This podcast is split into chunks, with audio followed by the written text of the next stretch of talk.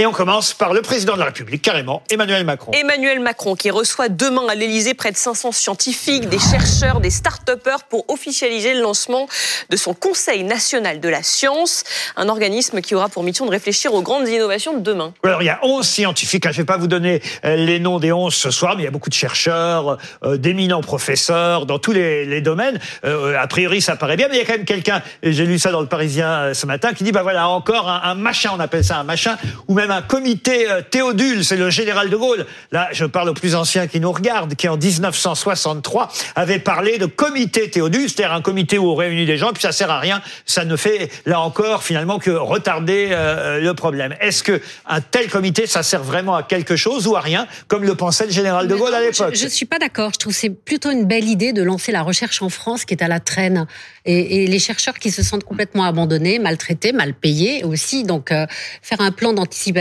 jusqu'en 2030, moi je trouve que c'est plutôt une belle idée. Mais il faut que ça suive.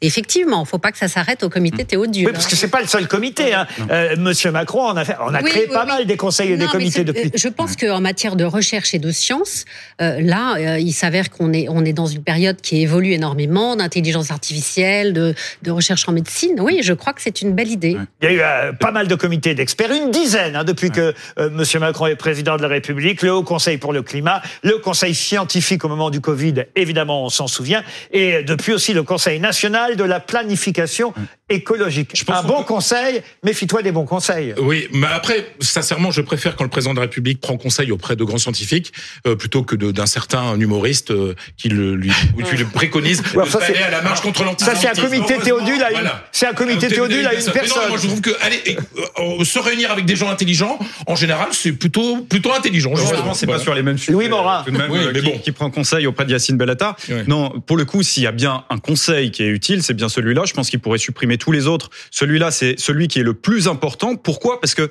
c'est tout simplement celui qui va positionner la France sur des sujets d'avenir. Aujourd'hui, la France a besoin de croissance, plus que jamais. Et pour avoir une croissance économique, qu'est-ce qu'il faut? Il faut de l'innovation et de l'innovation scientifique. Et donc, c'est tout à fait normal aujourd'hui de commencer à s'intéresser à ces sujets-là, d'autant que les États-Unis ont déjà leur conseil euh, similaire et le Royaume-Uni également.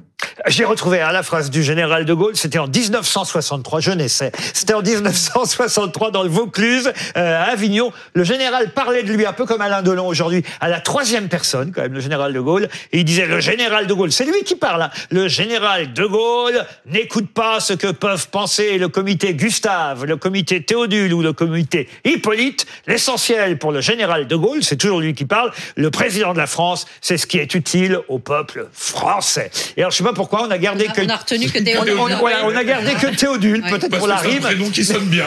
Mais, en tout cas, Hippolyte et Gustave, on les a oubliés. Autre visage, le deuxième de notre trombinoscope, le visage d'un sultan, le sultan Al-Jaber. C'est le président émirati, émirati de la COP28 à Dubaï, euh, Laurent. Et voilà, effectivement, on sait que Madame Hidalgo, on s'en est moqué euh, hier. Certains, alors là, lui ont reproché d'être euh, sur place à Dubaï pendant qu'il y avait un attentat à Paris. Là, elle avait quand même une bonne raison. Oui. C'était la conférence sur le, le, climat. le, climat. On ne peut pas toujours attaquer Madame Hidalgo. En revanche, on peut éventuellement attaquer effectivement le sultan Al-Jaber, qui est plein de contradictions, qui ah dirige voilà. quand même une compagnie pétrolière. Je voudrais juste vous montrer d'ailleurs un dessin et après je vous fais euh, réagir à cette COP 28 parce qu'elle est quand même incroyable. Regardez ce dessin euh, de dilemme. Les Émirats, un pays à la pointe de l'écologie.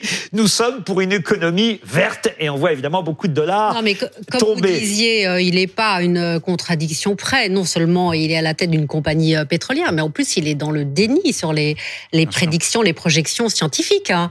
Il, il, nie complètement euh, voilà l'augmentation de, de 1 ou 2 degrés. Euh, c'est un climato-sceptique. C'est un climato-sceptique. C'est pas mal pour un président de la COP 28. Donc, euh, donc voilà, en plus, ils vont même pas oui, Morin. On est en train de décrédibiliser totalement euh, la COP, COP, mais même toutes les COP. En réalité, quelle idée déjà d'avoir organisé la COP dans un désert aménagé? Ouais.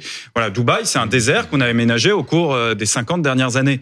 Je veux dire, ça n'a aucune cohérence symbolique. Ensuite, effectivement, d'avoir nommé comme président de cette COP un sultan qui est par ailleurs patron d'une co compagnie pétrolière, là aussi, symboliquement, c'est insensé. insensé. On, on croirait c'est insultant, mais en deux mots, en un seul mot. on croirait presque à une mauvaise blague, pour le ouais. coup. Et enfin, ce qu'il faut quand même dire, c'est que si on voulait dégoûter les Français des questions écologiques, on ferait pas mieux. Parce que pendant le même temps, ici en France, on prend des mesures toujours plus restrictives sur le plan écologique. Mmh. On interdit, euh, par exemple, les terrasses chauffées. Euh, on demande des efforts aux, aux Français de manière systématique systématique et sur tous les sujets. Et dans le même temps, vous avez ce type euh, d'événement qui est organisé effectivement à l'autre bout du monde dans des pays qui ne respectent absolument pas euh, les, les, les règles en vigueur. On passe au visage suivant. Taylor Swift, et eh oui, dans notre trombinoscope. Mais oui, une actrice, une actrice, une, chanteuse, chanteuse, américaine, euh, star de la pop qui a été désignée personnalité de l'année 2023 du magazine américain Time ce mercredi. Voilà ce que dit le rédacteur en chef. Une grande partie de ce que Taylor Swift a accompli en 2023 est incommensurable. Elle s'est engagée pour donner de la valeur aux rêves, aux sentiments et aux expériences des gens, en particulier des femmes qui se sentaient négligées et régulièrement sous-estimées. Vous la connaissiez, vous, ah bah, Taylor Swift euh, Je la connaissais de nom, évidemment, pas tant que ça, parce que elle a un peu de mal par rapport à d'autres euh, grandes chanteuses euh, américaines à s'imposer chez nous en France. Ça marche un peu mieux oh. ces dernières années pour elle. Ah Franchement, je, vous assure que oui, elle est bien. elle est bien. non, non, non, non. Il faut se mettre à la page. Ah non, non, je vous jure, Julie, vous... ah, je vous jure, elle a mis beaucoup de temps.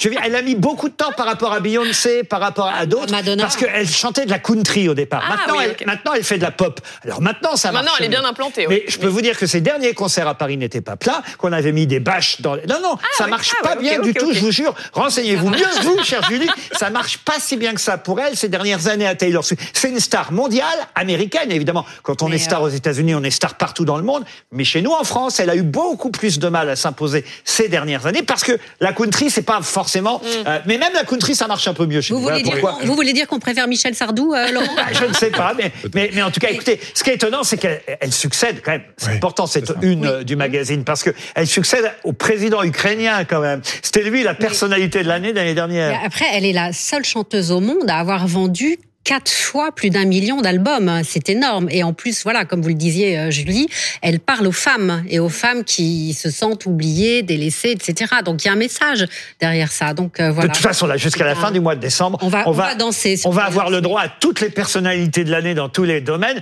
D'ailleurs, Monsieur Macron lui-même a été désigné aujourd'hui. Ah, ça, c'est une bonne nouvelle pour le président de la République. Euh, homme politique de l'année euh, par le Financial Times. Regardez, voilà, Emmanuel Macron, politicien de l'année, c'est vu de l'étranger. Et puis alors j'ai même la Bretonne de l'année. Ça, ça va faire plaisir aux Bretons euh, qui nous regardent. C'est un titre décerné euh, chaque année par le journal Le Télégramme. Et c'est une non, la Bretonne de l'année, c'est pas ce monsieur. Je ne sais pas de, je ne sais pas d'où il sort. mais alors là, il y a une erreur. ah, elle est là, elle est là. Voilà, elle est là. Mona Ozouf, Bretonne de l'année, philosophe, historienne, dame âgée euh, aujourd'hui, surprise d'ailleurs, euh, dit-elle elle-même, d'avoir été désignée bretonne de l'année, mais importante pour les femmes, elle aussi. Oui, euh, très très importante effectivement pour les femmes. Elle a marqué l'histoire des femmes et elle a une parole qui, qui porte encore énormément. C'est ça qui compte. Voyons, on est passé de Taylor Swift à la bretonne de l'année. C'est plutôt pas mal. C'est le talent de Laurent.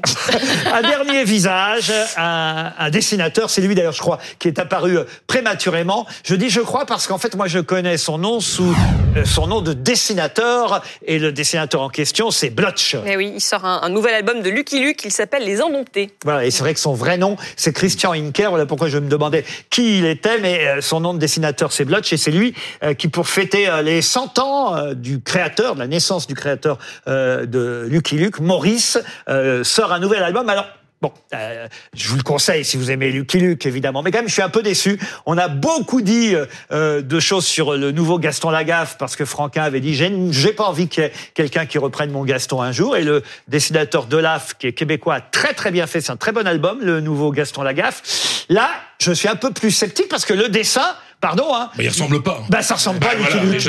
Alors, euh, c'est-à-dire que c'est le Lucky Luke tel que Maurice le dessinait au tout début de Lucky Luke. Et évidemment, il a évolué avec les années.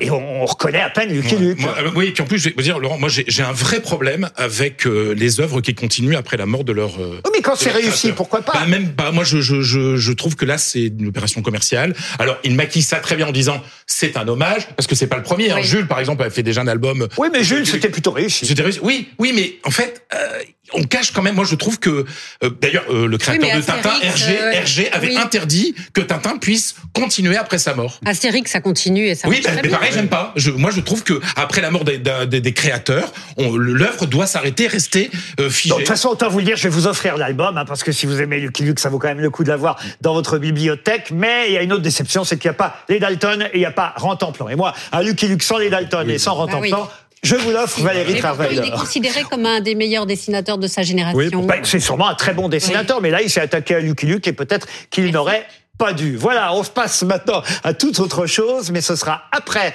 après la pub, puisqu'on va s'absenter pendant moins de 5 minutes. C'est promis, on revient très vite sur BFM TV.